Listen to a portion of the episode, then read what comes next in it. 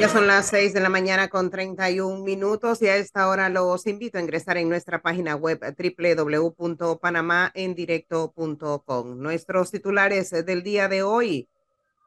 Tenemos todo sobre la crisis eh, por el contrato minero. Panamá ve rebajada su calificación soberana por Moody's. JP Morgan advierte que Panamá podría perder su grado de inversión si rescinde el contrato con First Quantum. Protestas, paros, pérdidas económicas y detenidos es la crítica situación que vive el país. El secretario general interino de la Corte Suprema de Justicia explica el procedimiento de demandas de inconstitucionalidad.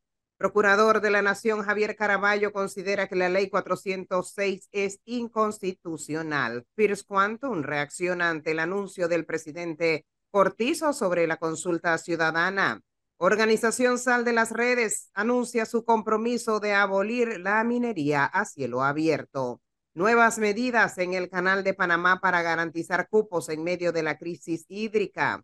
También tenemos todo sobre el conflicto israelí-Gaza. Ofensiva israel israelí en Gaza causa decenas de muertos en campo de refugiados. Bolivia rompe relaciones diplomáticas con Israel en protesta por la ofensiva en Gaza. Presidente Petro llama a consultas a embajadora de Colombia en Israel en protesta por la violencia en eh, Gaza, en tanto que el presidente Gabriel Boric llama también a consultas al embajador de Chile en Israel por las protestas y la violencia en Gaza. Y en los Juegos Panamericanos, debut de Victoria Urtemate y Scarlett Dusar en las competencias de Santiago 2023. Esto y mucho más en www.panamaendirecto.com. Estás escuchando Panamá en directo. Pronto regresamos. La tuneladora Panamá fabricada en Alemania, llevará a cabo la excavación y revestimiento de 4.5 kilómetros del túnel por debajo del Canal de Panamá para culminar la construcción de la línea 3 del metro. Este es un paso significativo hacia un sistema de transporte más eficiente y seguro para todos. Metro de Panamá, conectando el oeste con la ciudad. Me lo gano con Sarasqueta. Por la compra de tu pienso Sarasqueta de 88 libras en cualquiera de las sucursales de Melo Agropecuario, obtendrás un cupón participante para ganarte un Isuzu D-Max. Entre más compras, más oportunidades tienes de ganar. participar con Melo y Sarasqueta. Ustedes podrán ganar un Isuzu D-Max. Estás escuchando Panamá en directo Síguenos en nuestras redes sociales como arroba Panamá en directo. La información ágil y.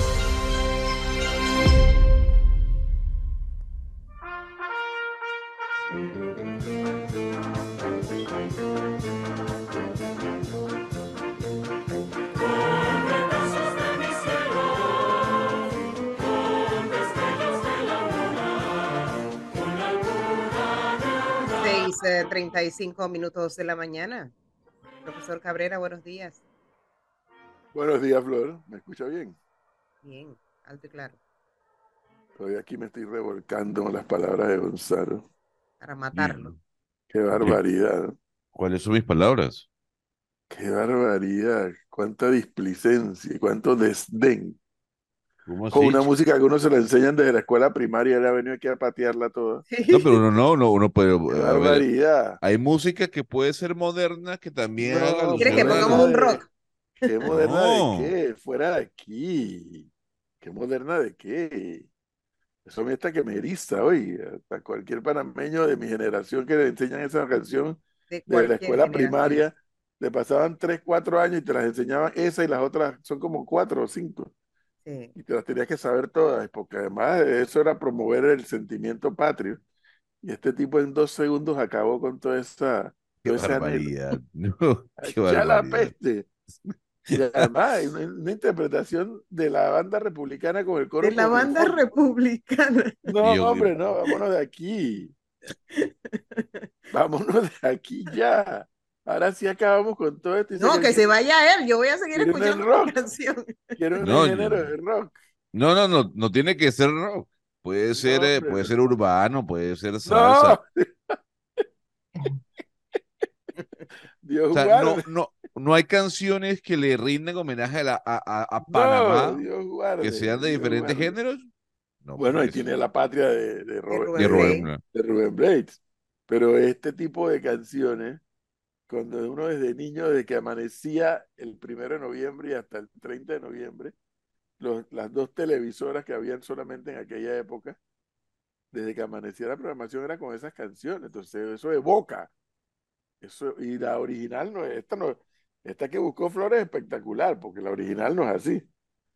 Eh, pero además, el tema, Gonzalo, es que hay que prestar atención a las letras, o sea, la, la inspiración de esos autores con esas letras que, que y eh, mire, y le voy a decir algo, en circunstancias a las que llega a Panamá este 3 de noviembre, Sí. que qué bueno sería que mucha gente le preste atención a esas letras de esas canciones. En las circunstancias, una, llegamos a un 3 de noviembre de 2023, 120 años de independencia dentro de dos días, y llegamos a una situación de mucha tensión en el Estado panameño, en el Estado panameño y en la sociedad panameña. Entonces, no hay mal que por bien no venga, ¿no? Eh, ¿qué le pasa? Melissa está llorando la emoción. ¿Cómo? Ah, Buenos está días. llorando la emoción, es que yo la veo haciéndose así. No, es que miren los ojos cómo, cómo están. ¿Qué Entonces me están a los dando masajitos para que las, para que las ojeras bajen. Mira eso. Y eso. No. Bueno, hemos estado en jornada, eh, en una jornada ardua de trabajo todo. Mira. Así que en esa estamos. Pero vamos a seguir conversando sobre Panamá y la música. Estamos en el mes de noviembre. Voy a extrañar marchar este año. Definitivamente. Lo voy a extrañar. ¿Y esta- el año pasado marchaste? Y que se Melissa que su familia tiene banda independiente. Mi familia tiene banda independiente. Entonces ella aprovecha para Ah. marchar en la banda independiente. Ay, ¿Te a mí me encantan serio. los desfiles. De verdad que el mes de la patria yo lo disfruto mucho. Sí. A mí me, ahora me gustan de nuevo porque ahora hay bandas de música. Bandas de música. Antes no lo habían, antes todo eran bandas de guerra, entonces eso ya era aburrido.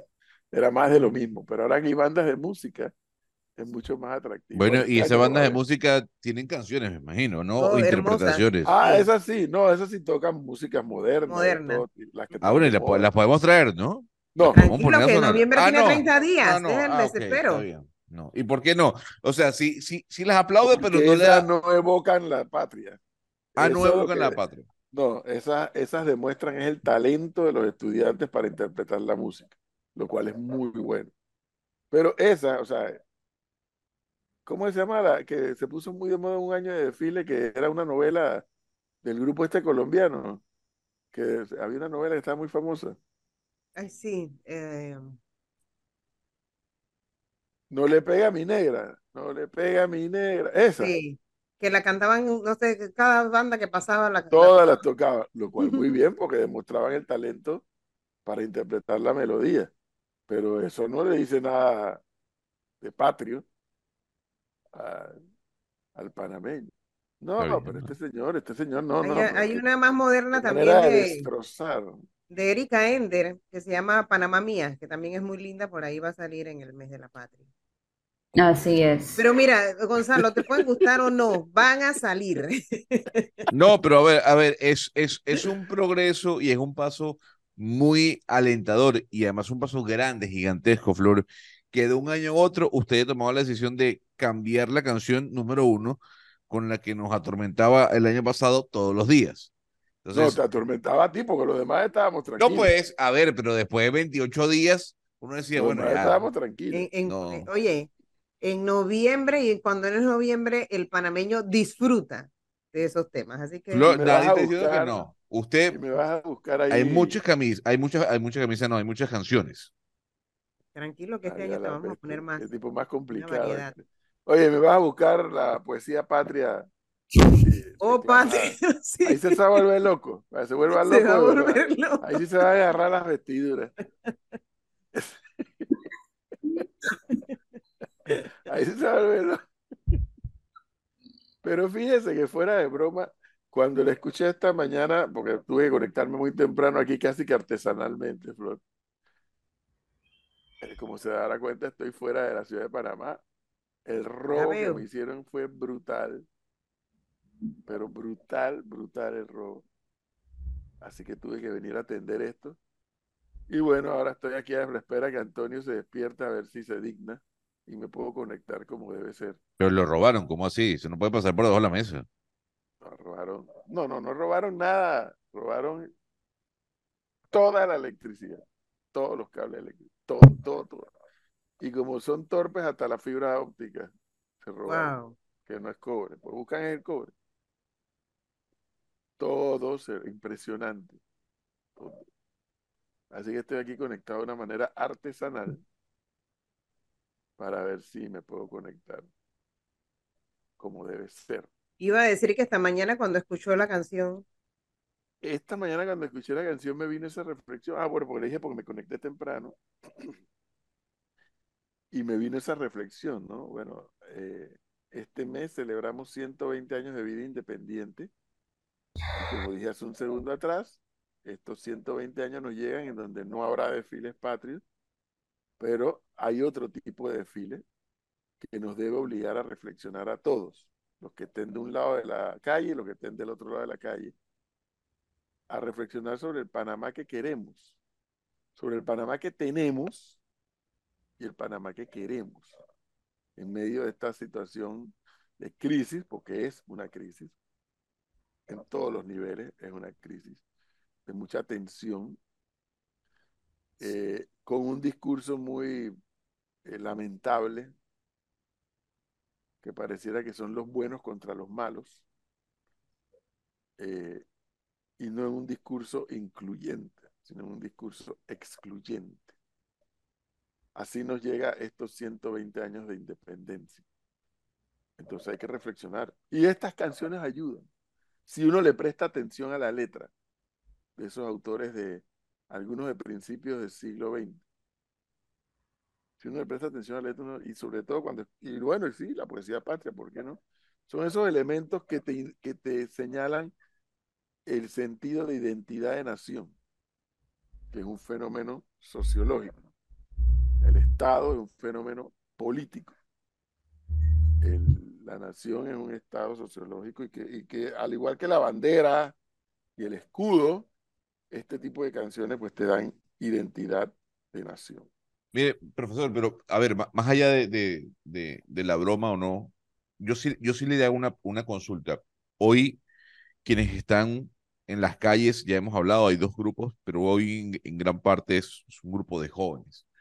Y el joven de hoy en día no es el mismo joven de hace 40 años. Ha cambiado eh, su forma de ver a- al mundo, su forma de interpretar eh, las situaciones políticas o los casos políticas.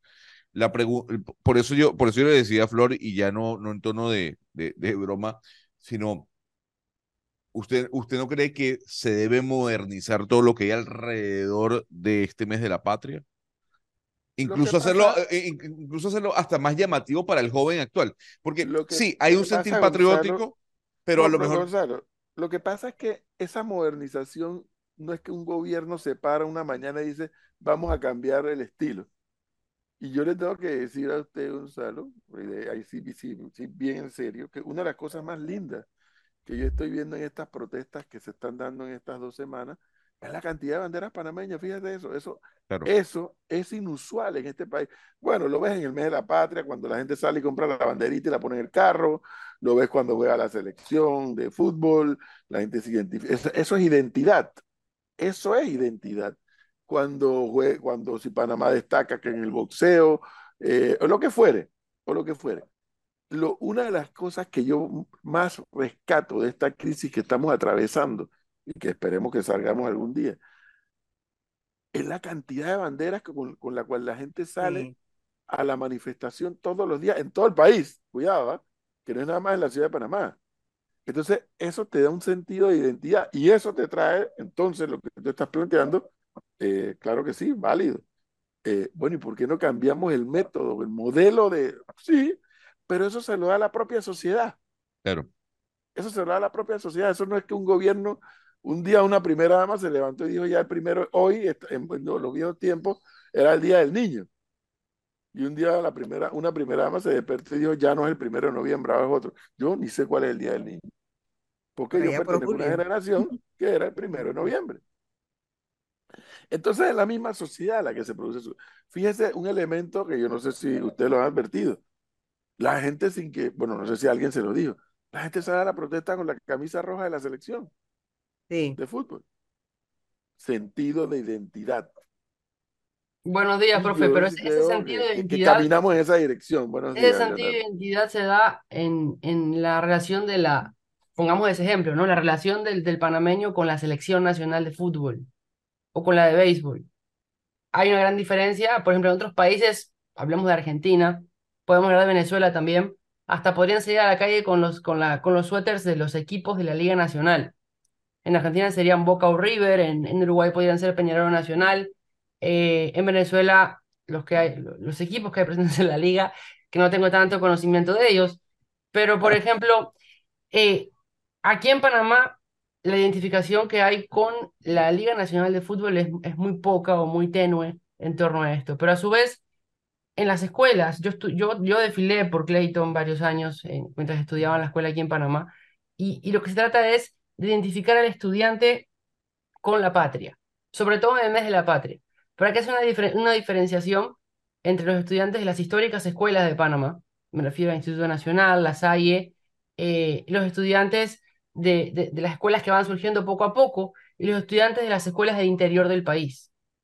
Porque en el interior del país es donde está con más fuerza ese arraigo hacia la identidad nacional en las escuelas, me refiero. El ejemplo, la banda del colegio José en el Crespo, la banda Alberto López, esta banda, en esa escuela los estudiantes se desesperan por poder entrar a la banda. Inclusive hay eh, este, este, esta especie de, concurso, no, pero de audiciones para poder participar de la banda. Y en la ciudad de Panamá hay escuelas en las que ese sentimiento se está perdiendo. Sí, es un tema generacional, evidentemente, pero también es un tema de el interés y el amor que algunos educadores, un tema que siempre tocamos aquí sobre la mesa, tratan de transmitirlo e inculcar al estudiante que a veces no llega. No llega a poder transmitir ese sentimiento. Y se lo digo porque he conocido casos en los cuales sí esto pasa, que llegan el mes de noviembre y los estudiantes lo que buscan es irse para su casa o no desfilar por diferentes motivos. Esa transmisión a veces que no se está dando. Y yo no sé si buscaría una transformación de la forma de transmitir este- este- esta identidad o este sentimiento por la patria, sino que más que nada hay que buscar la forma en, en cambiar esos métodos para que las nuevas generaciones puedan seguir sintiendo, sentirse identificadas con, con ese sentimiento, con, esta, con estas ganas de poder desfilar o de poder festejar la patria en noviembre. Eso por un lado. Por otro, el tema, llevarlo al contexto actual, ¿no? ahí juega un papel la familia también, no solamente la escuela y el entorno. Yo creo que hoy por hoy las familias, eh, bueno, yo hablo en lo que a mí respecta. En mi casa a mí me acostumbraron a que cuando llegaba noviembre, bueno, hasta uno lo vestían muy bien para ir a ver los desfiles. Me acuerdo de niño, había que ponerse una bien, bien vestido, buena ropa para ir a ver los desfiles. O sea, es que también la familia juega un papel en esto, no solamente la escuela. Cuando la familia habla del tema, cuando la familia eh, se preocupa porque los niños eh, se identifiquen con esa bandera, con ese escudo, con ese himno, con ese juramento a la bandera, con los desfiles que hoy son mucho más atractivos. So, eh, y, y hay otra realidad, Leonardo, es que también no le puedes pedir al joven de hoy que tenga el mismo tipo de expectativa del joven de hace 50 años, ¿No? porque las condiciones son otras. Una cosa es eso y otra cosa es el tema de la identidad de nación. Con crisis como estas, parece mentira, de las cosas buenas que se sacan de la crisis es una de las, una de las cosas buenas que se sacan de la crisis es ese sentido de pertenencia, esa identidad de nación con lo que se debate, ya sea que tú estés opinando de una forma o que estés opinando de otra. Ahí sí me, se me enciende a mí una luz roja, no amarilla, roja. Eh, porque cuando tú estás haciendo un debate nacional que nos afecta a todos, tú no puedes ser excluyente. Tú tienes que entender que vives en un estado donde no todo el mundo va a pensar igual. No y porque además eso es imposible, es objetivamente imposible. En ese sentido, sí creo que la juventud tiene que revisar bien sus planteamientos, no en cuanto al tema, sino en cuanto a la actitud de la exclusión que yo percibo, que si eres patria, que si eres hijo de tal por cual, que si eres un perro, que si es... Cuidado. ¿Y dónde queda el derecho a disentir? ¿Dónde queda el derecho a opinar diferente? Cosa que a la juventud, a, los- a esta nueva generación, le es fácil asimilar nuevos temas, pero es, es difícil, por lo que yo observo, no solamente en Panamá, tolerar que haya opiniones diferentes. Ese es un elemento bien interesante eh, que se puede analizar con, con los expertos. Ahor- Ahorita tenemos esa situación que me preocupa mucho porque yo no sé entonces hasta dónde va a llegar esto, cuándo va a acabar. Y lo otro es, profesor, el radicalismo, que bueno, que eso no es nuevo, pero que, que cada vez que ocurre afecta mucho a, sobre todo a los productores y al resto de la sociedad, del radicalismo de nuestros hermanos indígenas, que no permiten por ningún motivo el paso de la comida, el paso incluso de la gente que tiene que trasladarse a diferentes sitios y que lo ha estado haciendo caminando, pues tampoco quiere que pasen caminando. Eh, y ya hemos estado viendo la cantidad de comida que se está perdiendo Bueno, cuando en algunos lugares no tenemos cómo acceder a esos productos porque sencillamente no están llegando. y a propósito de eso, sería bueno si, no sé si Melissa o, o Leonardo, ambos nos pueden hacer un resumen de lo que fue la jornada de ayer. Digo la jornada en el país. O sea, los, los cierres ya sabemos que existen, eh, como bien describe Flor, lo- lo- el desabastecimiento. Escuché de las tantas cosas que escuché, parece que en Veraguas ya comienza a haber desabastecimiento de combustible. Eh, la jornada de ayer estuvo marcada en torno a la asamblea, ¿no? Así es, en torno a la Asamblea Nacional en su último periodo, en su último día, Último perdón, día de sesiones ordinarias. sesiones ordinarias y básicamente un breve resumen y Leonardo me- ya me vas a complementar. Se aprobó, eh, se aprobó el, el primer debate del proyecto de ley 1109, que este es el que convoca la consulta popular para, la, para tomar la decisión de la terminación o no del contrato minero. Y también se aprobó en la comisión, est- esto fue en la comisión de gobierno, y también se aprobó en la comisión de comercio en el primer debate el proyecto de ley 1110 que prohíbe el otorgamiento de nuevas concesiones para la exploración, extracción, transporte y beneficio de la explotación de la minería metálica. También en el periodo de incidencia se presentaron varios anteproyectos de ley por parte de algunos diputados, por lo menos la diputada Zulay Rodríguez, eh, y firmaron esta iniciativa lo del diputado Fanovich, Dalia Bernal, Fátima Abrazal y Lilia Batista. Ellos, ella presentó, la diputada Zulay, el- un, un anteproyecto de ley para derogar la ley 406 y otras 14 concesiones mineras en el país. También presentaron iniciativas los diputados Edison Brose, Ricardo Santos y Ana Giselle Rosas y el diputado Pedro Torres también presentó un anteproyecto de ley para que se añadiera la quinta papeleta en las próximas elecciones y que el ciudadano decidiese si quiere eh, la minería o no en Panamá. Y bueno, y aparte de todo esto, también salió el comunicado que el presidente Laurentino Cortizo aprobó el nuevo desembolso del vale digital para el mes de noviembre. ¿Algo más, Leonardo? No, por supuesto. Eh, eh, déjeme agregar algo, lo de la calificadora Moody's, ¿no? En medio de todo este revolú. Eh, de todo lo que narró Melissa antes de que sigamos con Leonardo, profe, yo ayer me quedé igual que su amiga, Mayín Correa, enredada. Si ya la asamblea está, aprobó una en primer debate que se derogue el contrato minero, ¿para qué aprueban en otra comisión eh, en primer debate que haya una consulta popular? Si ya ellos mismos están aprobando que derogar la ley. Ellos mismos están ¿Alguien más enre- enredados. ¿Alguien más enredado como yo? Es, es enredado, pero también No, hay que tener un poco más el contexto de Que la... encima de- cuando, que encima cuando Mayín hizo, cu- cuando, perdón, Leonardo, que cuando la diputada Mayín Correa hizo esa observación, el diputado Leandro Ávila fue groserísimo a mi juicio, muy atrevido. Es, es enredado, pero también hay que entender un poco el contexto dentro de la Asamblea Nacional. se está buscando, todos los diputados están buscando la forma, por un lado, de decir, yo fui el que frené esto, y por, otro- por el otro lado, de decir, hicimos esto, vamos a remendarlo a la velocidad de la luz. El, la, la respuesta en contexto técnico, yo no voy a defender ni a Leandro Ávila ni a Mayín Correa, es que están entrando, son dos proyectos que ya entraron en primer debate y van a segundo dentro de la Asamblea Nacional. Y el señor Ávila lo que le dijo a, a Mayín Correa es que ahora hay que ver en el Pleno y es el Pleno el que tiene que decidir cuáles dos proyectos va a avanzar o si van a avanzar los dos. Sí, es, es irracional que ambos estén corriendo al mismo tiempo. Pero yo ayer marcaba un detalle están importante que, que me tiene eh, pensando, ¿no? Por un lado está el proyecto de ley de la consulta popular, en el cual participaron eh, los diputados de la Comisión de Gobierno y diputados que no forman parte de la comisión, exponiendo sus detalles. Muchos de ellos en contra de esta consulta popular y otros a favor.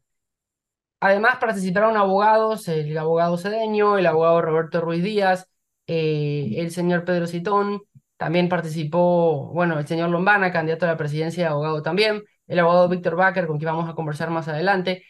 Pero los diferentes puntos que se planteaban es, por un lado, acerca de si a Panamá no le convenía llevar una consulta popular o eliminar o derogar el contrato ley o la ley 406 con, con Minera Panamá a través de esta vía. Y la respuesta de muchos de ellos, por ejemplo de Roberto Ruiz Díaz, que siempre fue un opositor al tema de la mina, es que ir por este camino lo único que va a hacer es perjudicar y traerle mayores consecuencias a Panamá. Es decir, ya entramos de querer eliminar, eh, de derogar la ley 406 a analizar el tema técnico de las consecuencias que se, tienen que, que se pueden tener como país. Pero a su vez, eh, en la otra comisión, en la de comercio, este proyecto de ley en el cual habla de la moratoria minera, la moratoria concesiones mineras, los diputados de la comisión le agregaron un artículo más, en el cual también quieren derogar la ley 406. Pero no nos olvidemos de un punto. Eh, Ambos proyectos van en sesiones extraordinarias hoy y mañana, primer y segundo debate. Sí, ambos proyectos requieren los votos de los diputados para poder eh, ser aprobados. Pero luego de eso, el que los sanciona es el presidente Laurentino Cortizo. Esa modificación que tiene el proyecto de ley de moratoria minera ¿Va a ser sancionado o no va a ser sancionado por el presidente Cortizo? Primera pregunta. Segunda pregunta. El otro proyecto de ley de consulta popular. Digamos que la Asamblea lo aprueba, avanza. Eh, se llega el 17 de diciembre, se hace la consulta popular, la población vota que no quiere el la ley 406 el y, quiere, y quiere derogar el contrato eh, con Minera Panamá. Y en el camino habrá pasado algo con la Corte, ¿no? Digamos que la Corte no falló en el camino hasta ese momento porque ayer el secretario general Manuel Calvo señaló que hay que respetar los tiempos de la Corte, van a ir lo más, eh, lo más, lo más rápido posible, gracias Melissa, pero tienen que respetar los tiempos de, de- de la Corte y, los- y las respuestas que ellos necesitan para poder fallar en derecho, Y que fallar, eh, fallar con la ley en la mano. Entonces, si se da la consulta popular, ya la Corte puede declarar sustracción de materia porque la población a través de la consulta popular ya va a haber resuelto el tema. Es decir, pero a su vez, hay muchos grupos que no quieren que se derogue la ley. Hay muchos grupos que dicen que ahora ya quieren que se cierre la mina. Fíjese todos los detalles que hay sobre la mesa. Sí, que suspendan las operaciones ya. Sí. Tenemos, ya habrá, si no me equivoco en, la- en los números, Melissa, ya habrá de cuatro a cinco proyectos de ley dentro de la Asamblea Nacional dedicados a la ley 406. Ahora, sí, pero los grupos en las calles van a seguir protestando porque lo que quieren ahora ya no es que se derogue la ley, ya no es que, que se termine el contrato, ahora es que cierre la mina de allá para allá. por eso yo creo que, como cerrado, profe. creo que eh, el discurso va cambiando día tras día de lo que quieren a las finales. El micrófono lo tiene apagado. El micrófono. El discurso no está cambiando, eh, no, no, cuidado Melissa, el discurso no está cambiando. El grupo de jóvenes es cierre y ya. Hay vi los comunicados que circularon ayer de redes, ¿cómo es? Sal de las redes y compañía. Eh, cierre ya, cierre ya, derogatoria ya. O sea, no hay, ahí no hay, no hay variación alguna. Pero yo acabo de leer algo que nuestro invitado, que creo, veo que ya está, a ver si ya, no, ya lo podemos ver y escuchar. Acabo de leer algo que subió en su cuenta de, de Twitter o de X, que me deja con los pelos de punta, porque él trata de, al final en su Twitter trata de, suavizar el asunto, pero, pero advierte que el panorama no es precisamente el mejor. Ya está con nosotros, a ver si enciende el micrófono, abogado panameño.